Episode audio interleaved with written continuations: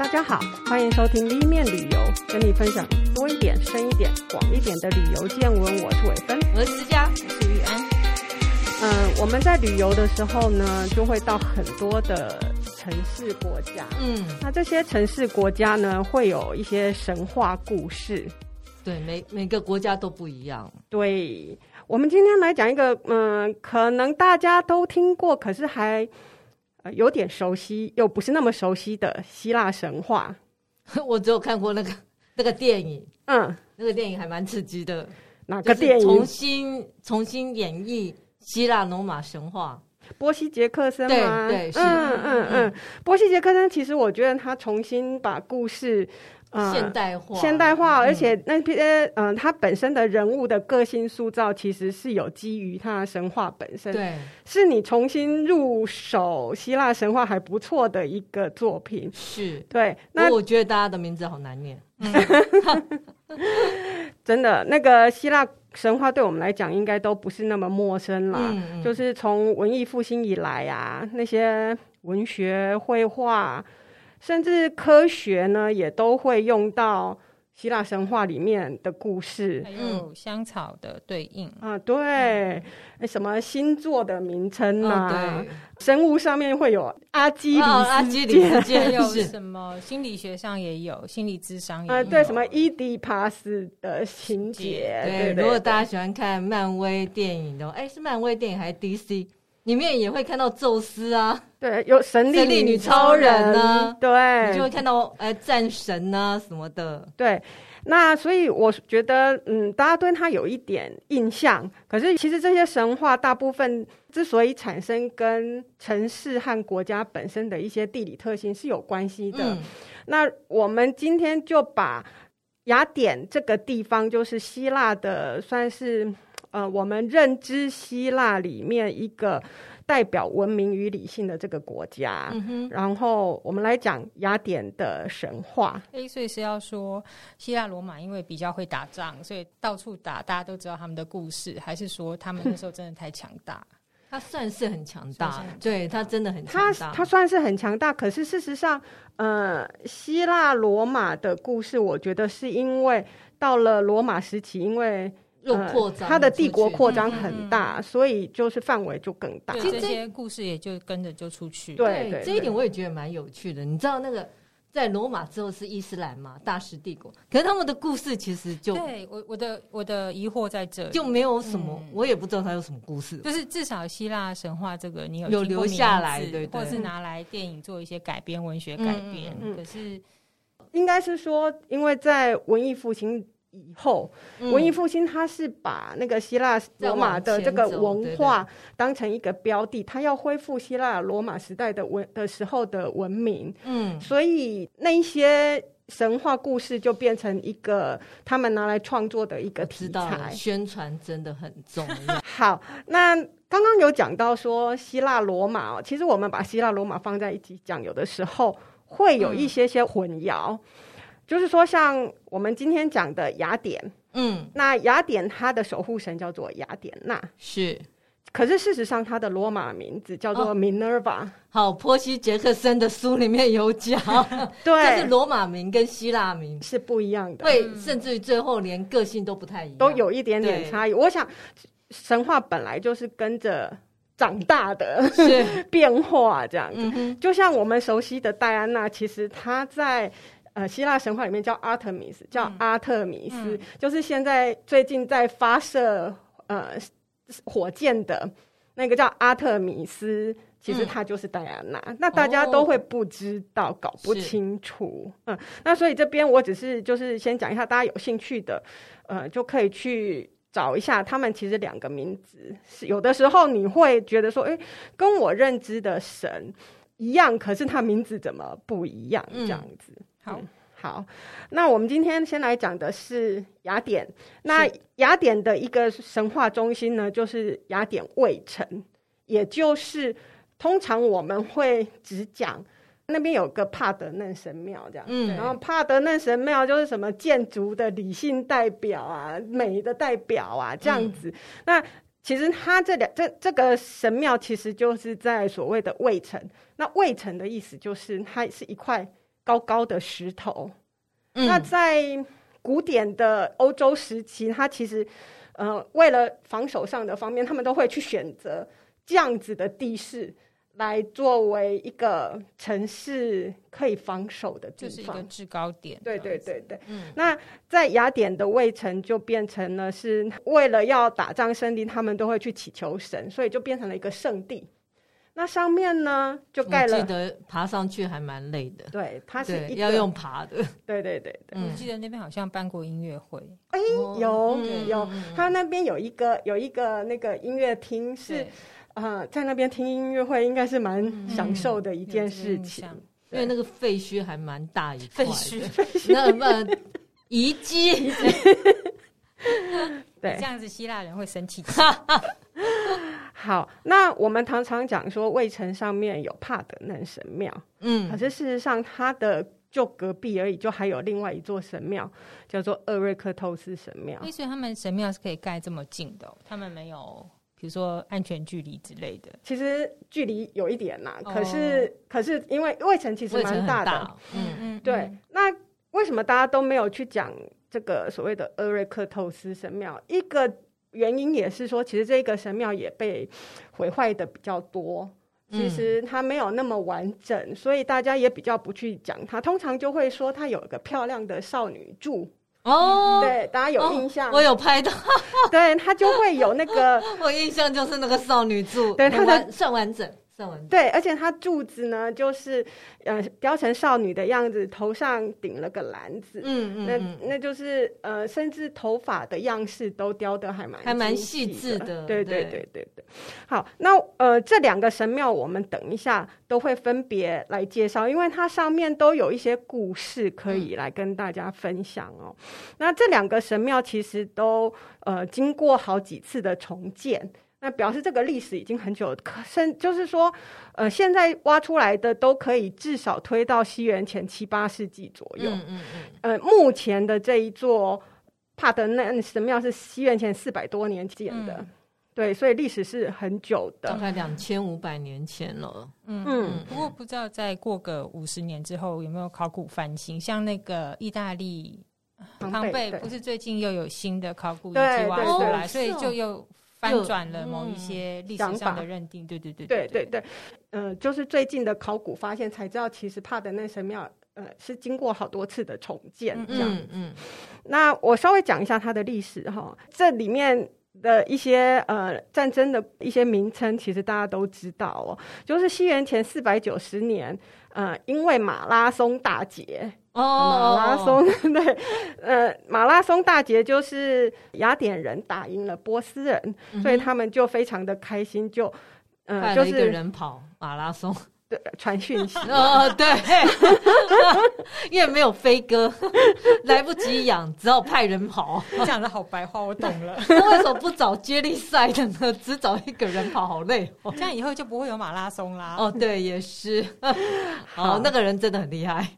好，那就是马拉松之后，那个呃帕德嫩的前身就是有一栋叫做旧帕德嫩呢，是开始动工。嗯哦。我还真不知道有一个叫旧旧，因为在它的前身这样。嗯、可是它动工之后没有多久，然后十年后，它没它还没有完工。嗯，然后波斯人在温泉关，温泉关斯巴达，对，这一役他就赢了嘛。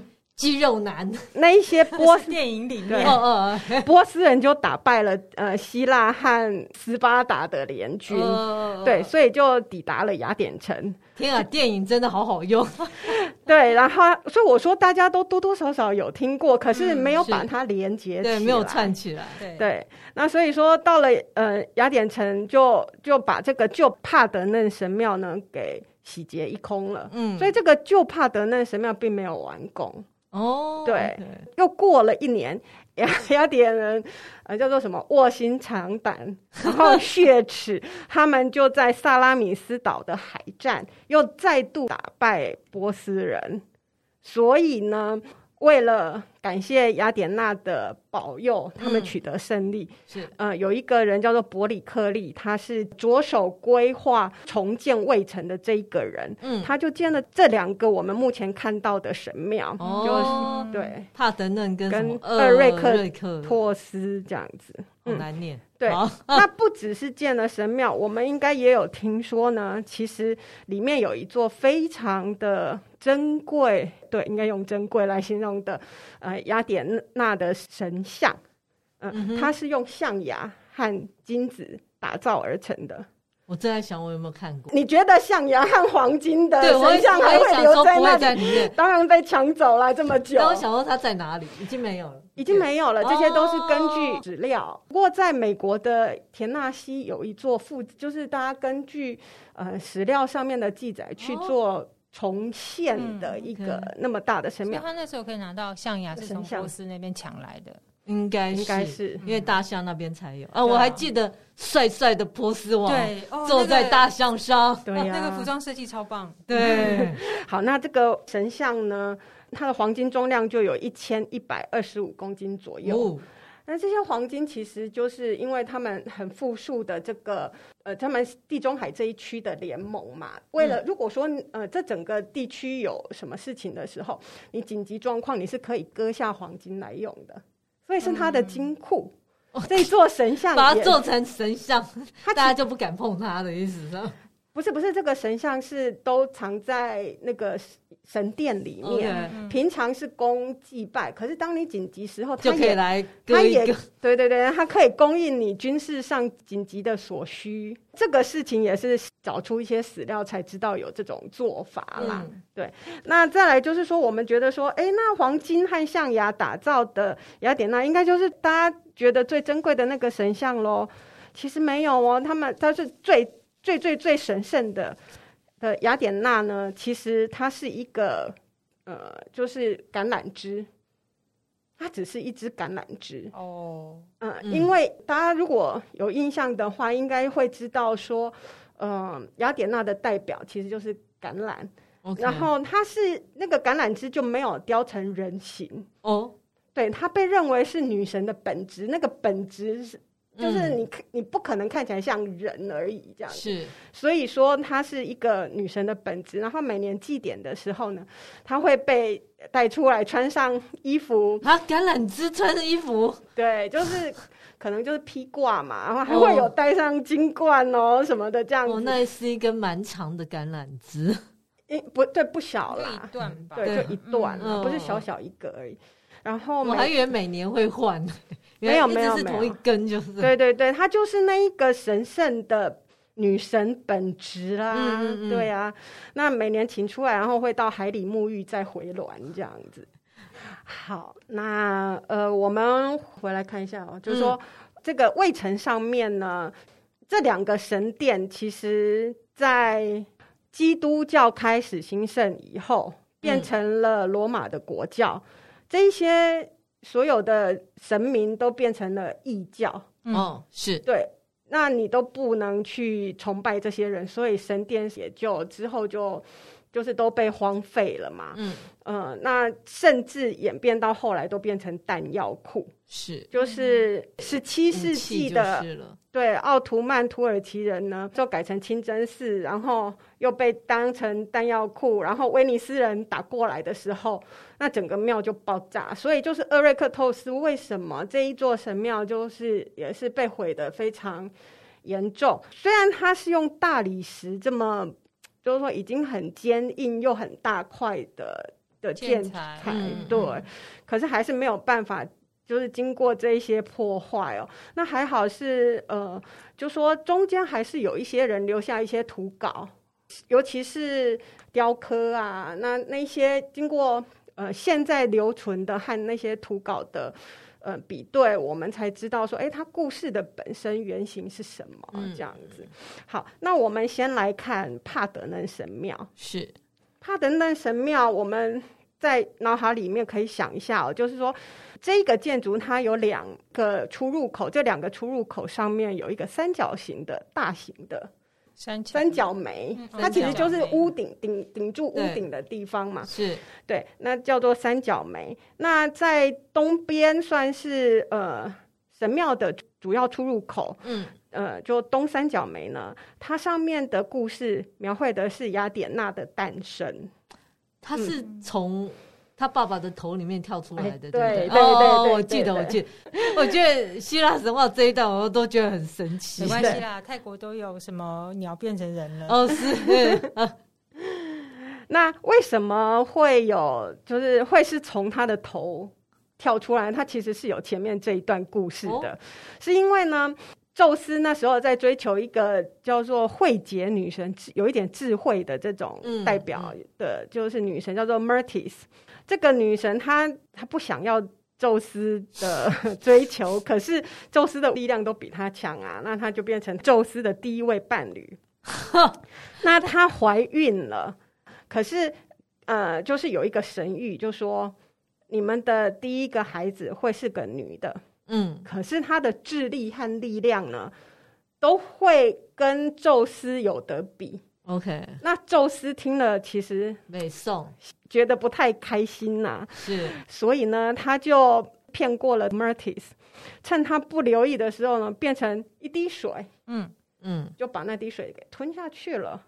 嗯。因为他不想要这个小孩出生嘛，结果没想到他妈妈被吞进去，可是他还是有能力，就在宙斯的头上就作乱这样。就是说他把那个小孩变成一滴水，没有把他太太把他太太变成一滴水，God，因为他不想让那个小孩出生。出生啊，对，所以那个妈妈应该在头里呢，就又恢复原形或怎么样的，那他就帮雅典娜呢打造了全副的盔甲。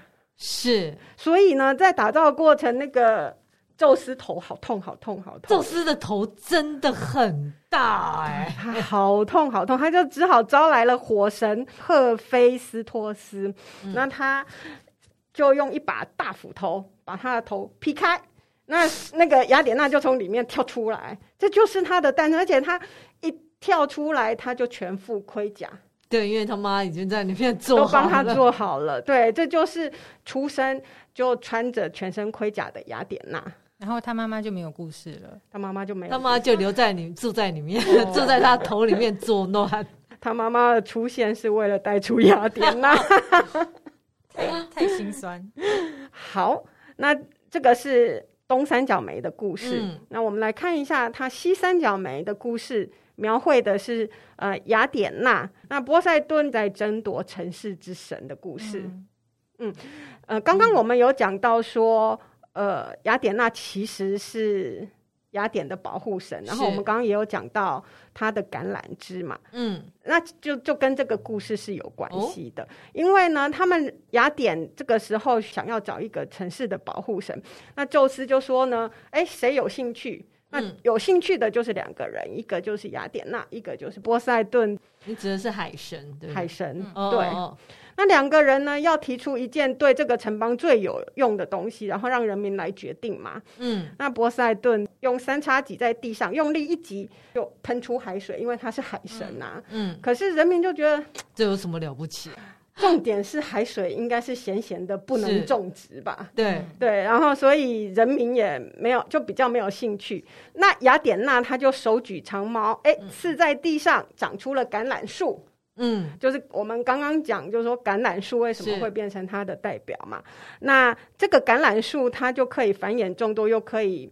就每个位置都可以用啊，嗯嗯嗯，嗯，就是在经济上比较有价值吧，嗯、所以雅典人呢就选择了雅典娜成为他的保护神。那也其实这个城也是用他的名字来命名的。嗯嗯嗯嗯，这个故事我在波西·杰克森里面有看到，也有看到，因为波西·杰克森的女朋友就一直说我不能跟你在一起，因为我们的父母是互相在争夺雅典的人。哦，对对。显然只有我看这种电影，我是看他的小说。哦，对对对。然后波西杰克森是算是波塞顿的儿子嘛？对对对。半人，故事里是这样。半人半神。嗯，好。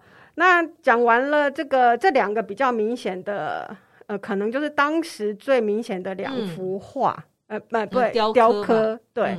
那我们再来看一下，它有其他的故事是在哪里呢？就是神庙的柱子外围的柱子，它柱子跟柱子中间有有一个空间叫做柱间壁。嗯哼，那那个柱间壁也是，嗯、呃，他们拿来描绘，呃，史诗啊、故事、神话的地方。嗯，那呃，我们从东边来看那个柱间壁哦，呃，东边的柱间壁它描绘的是，呃，奥林帕斯诸神跟巨人的战争。哦，跟他们爸爸，哎，不是爸爸，跟他们的兄弟，哎。你你刚刚讲的这一个，这就是他们的上一代，不是不见得是爸爸，可是他们的上一代，哦、对，他们的上一代，他们上一代叫做泰坦。哦，对他泰坦神的爸爸，对，对。那泰坦是第一代的天神，嗯，就是指天那个天空之神乌拉诺斯和地母盖亚所生的的那些神叫泰坦，有六男六女。然后，可是呢，盖亚呢，他又不想要一直生，他觉得很烦，这样，然后就怂恿他的小孩去推翻他的父亲。哦，对对对。那最小的那个叫克洛诺斯，他就哎听了妈妈的话，就用一把镰刀将乌拉诺斯给阉割了。然后，所以。乌拉诺斯就被迫退隐，所以他只是被阉割而已，有什么关系？而 已而已，就至少全身都还在啊，至少要尿尿的地方而已啊。哎，你不觉得宙斯他的能力就是全部都来自于他很他很会生殖吗？哦，OK，好，这个我觉得繁衍后代算是不管是人或神一个。把那个大力士头发剪掉，意思是？哦，对啊，他就没有力气了，这样。那个好，有阉割比头发严重一点。那于是呢，克洛诺斯代替了他爸爸，成为了众神之王。嗯、那个是这个是所谓的泰坦这一代。是那呃，克洛诺斯又跟自己的姐姐结婚，所以。之后才生出了奥林匹亚的这些宙斯啊、迪米特啊、希拉、波塞顿的这一些人，这样。嗯、那宙斯又推杀了他爸爸克洛诺斯，对，嗯、这是奥林帕斯诸神产生的一个过程。嗯嗯嗯、那我们刚刚讲的巨人之战呢？其实这个巨人不是泰坦，巨人是谁呢？嗯，巨人就是刚刚讲的乌拉诺斯的睾丸血。然后它就滴入了大地，产生怪物，身形极为巨大。为什么感觉像进击的巨人的 起源？其实我那时候看，我也有感觉。我觉得那个联想跟故事是来自这个地方吧。对对对，就阉割之后啊，所有血滴在地上，就又长了一堆东西出来。对对对对对对，反正这些。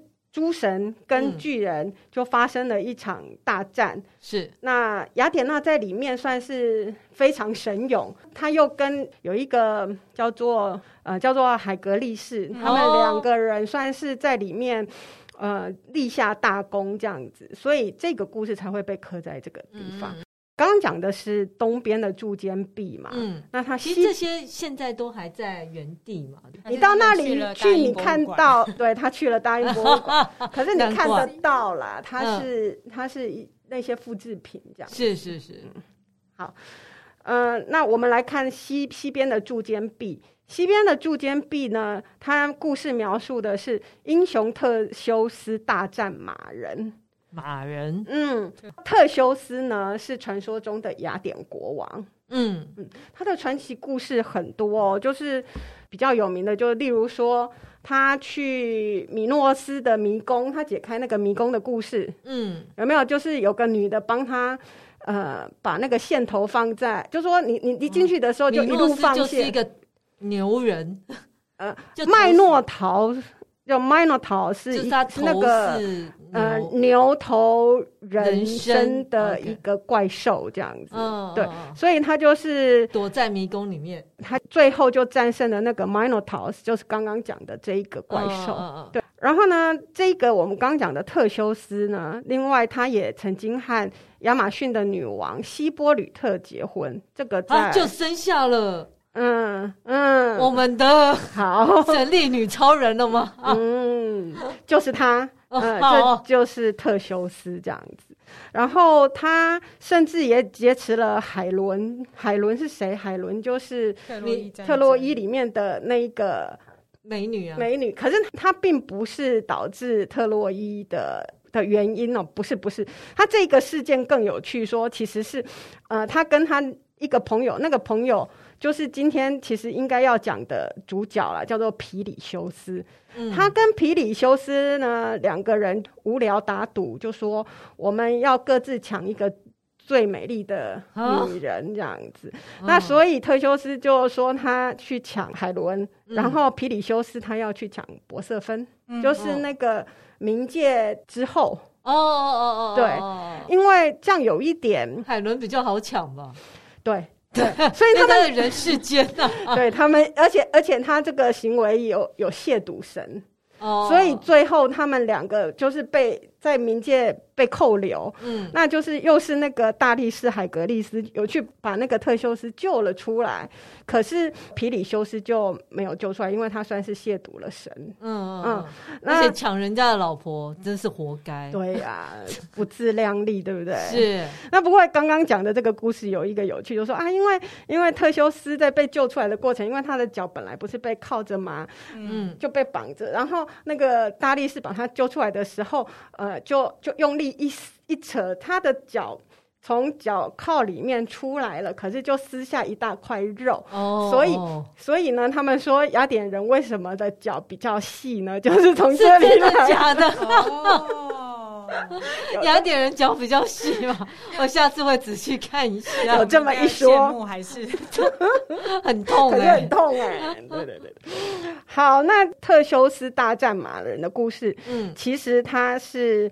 皮里修斯的的婚礼，皮里修斯的婚礼，这两个就是特修斯就去参加。嗯、那可是马人其实是就很爱喝酒又很爱闹事的人，嗯嗯，嗯，所以他们在婚礼上呢就开始喝了酒，就行为不检，然后就要甚至要绑架新娘哦，嗯、然后就在特修斯的帮助底下呢，才把马人给赶走。嗯。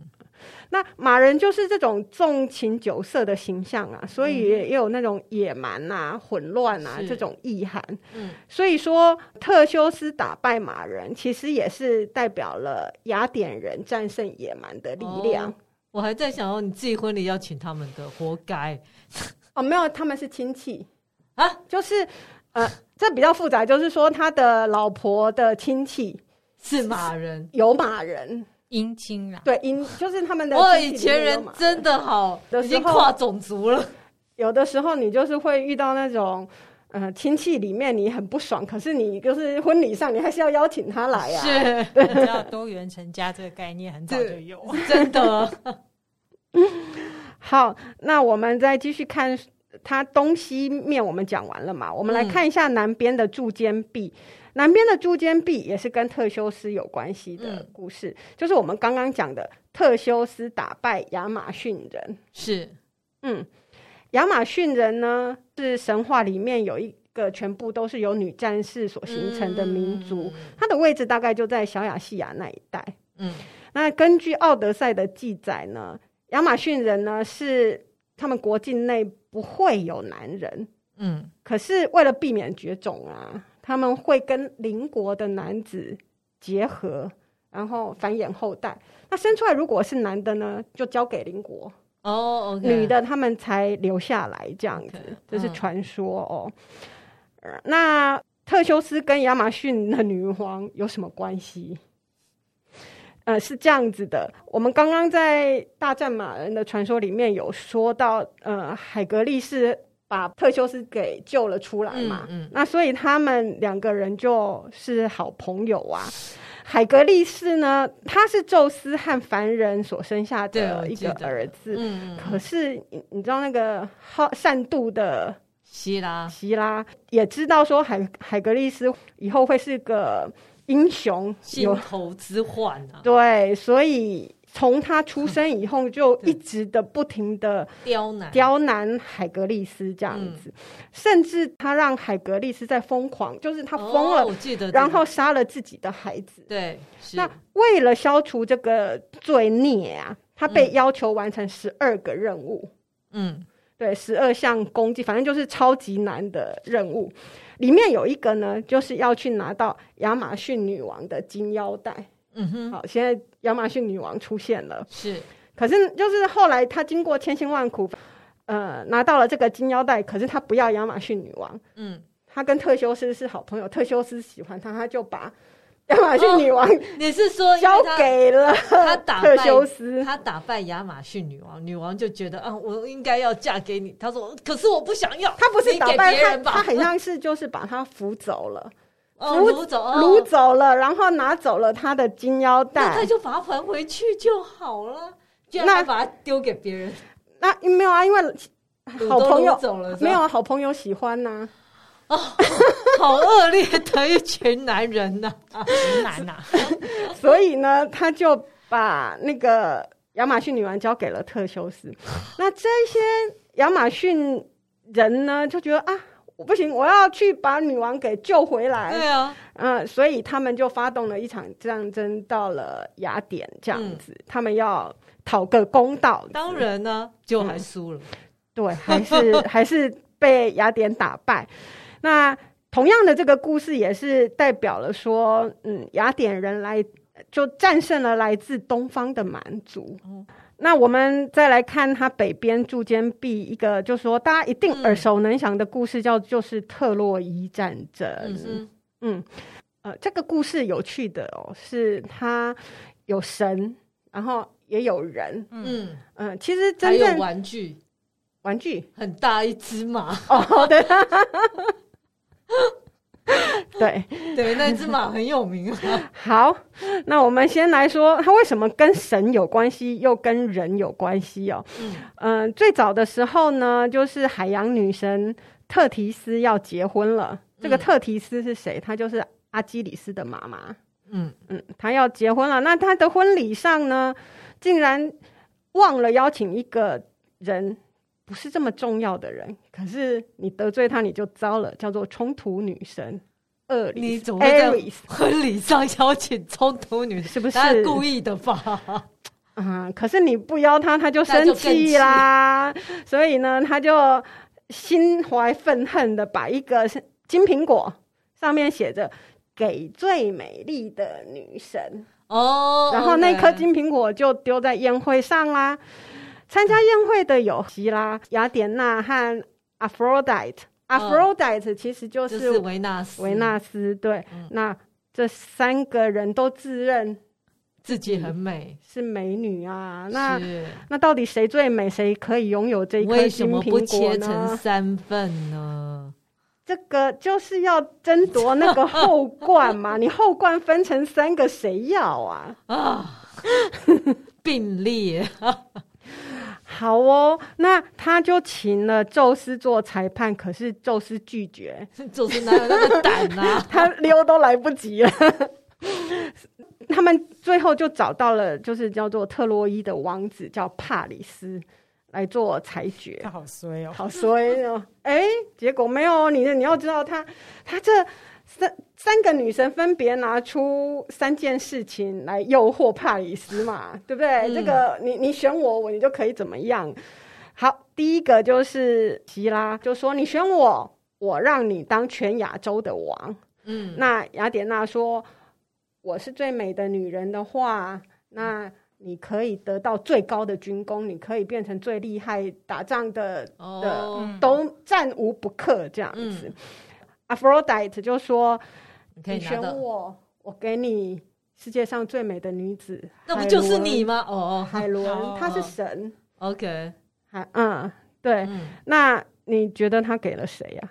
就是最后那一个。对，他就把金苹果交给了呃 Aphrodite，所以才会有后面的色欲熏心，金虫冲脑。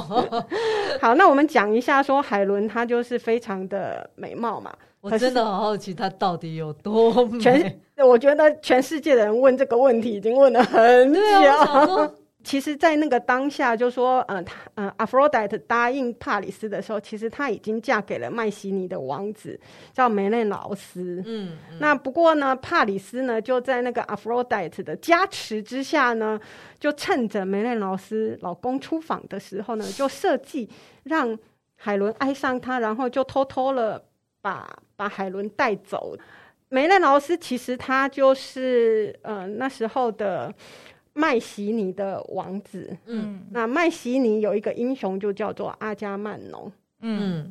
嗯、呃，他就是梅内劳斯的哥哥，所以，呃，梅内劳斯遇到这种耻辱，他赶快去找他哥哥，他哥哥就因此组织了一个希腊联军，嗯，里面就包括了奥德修斯啊、阿基里斯啊这些英雄。那产生了一连串的故事，他们就去进攻特洛伊。嗯，经过了九年，女人都老了，海伦也老了，海伦有生女儿吗？人都死了一堆，好不好？你还需要这个女人吗？最后在木马屠城记。嗯，之下，然后希腊联军才打败了特洛伊。嗯哼，呃，其实中间有非常非常多的故事。九年里面，你知道是会发生很多。有没有看那个电影？你知道，就特洛伊也是一个就是嗯史诗级的，然后到现在都在传颂的故事。嗯，因为里面其实呈现了很多人性的故事。这样子是在这边我们要讲一下，就是说其实希腊联军里面人分成了两派。然后神其实也分成了两派。嗯、那刚刚讲的希腊啊、雅典娜啊，他们就是帮希腊的这些人嘛，很明显嘛。嗯、是波塞顿，他其实也是属于比较帮希腊联军的这一些神明。那帮特洛伊的有阿弗洛狄特，对，是他，是他引起的。那阿弗洛狄特他有一个情夫，就是。战神 Ares 哦哦是。对，那这两个人就是帮特洛伊，然后还有阿波罗和阿特米斯，嗯嗯嗯，对，还有太阳神，对，那阿特米斯跟阿波罗他们其实是兄妹，嗯。嗯，好，那这些故事其实一样，嗯，有着说这个是神话，对，特洛伊的故事，它神话算是终结，嗯呃，他在。后来就是有人就一直试着要去找说特洛伊的到底到底有没有这一个城，然后有没有发生这件事？就有一个人 claim 他是有发现特洛伊这个城，然后可是事实上现在大家还没有定论呐。嗯，那只是他的这个故事的时间大概就是在信史的的开始。信史是什么意思？信史就是有。可信的历史史料记载，对对对，大概是这样子的一个时间点。那呃，这些神话故事刚刚讲的这些，我们就是都可以看到，它那个主题都代表了一个呃雅典人驯服宇宙洪荒的力量。驯服宇宙洪荒嘞，对，因为其实他是在。在那个呃雅典娜神庙上面，他神庙上要代表的就是这个，就是要大外宣就是了。呃，就是他们要有一种证明，就是说我是战胜。其他人的，那我是用什么战胜其他人？嗯、其实他是文明战胜野蛮呐、啊，是。秩序战胜混乱这样子的一个象征、啊，嗯。哦、是要有一个正当呃正正当性，对正当性。对，那更准确来讲呢，其实也就是说，他们为了是因为打败刚刚讲的，他们打败了宿敌波斯人，嗯，对，那所以建立了这个巨大的纪念碑。那每一个故事其实都在嘲笑说。你们波斯人被我打败了哦，有.其实应更准确来讲啊，可是你不能用这么浅显或者是单一的话，就假借神话，对，假借神话在做一些表达这样子。好。那今天的故事先讲到这里哦。对，因为还有好多好多，我们下一次就接着讲卫城上的另一座神庙，叫做厄瑞克透斯。嗯，如果你今天的神话可能多多少少听过一点，接下来厄瑞克透斯的神话，我想你应该是没有听过的，真的。所以持续收听，今天谢谢大家的收听，谢谢，谢谢。好，如果喜欢我们的故事。请在各大 Podcast 平台订阅我们，或到脸书、IG 按赞、追踪、分享给你身边的朋友。拜拜。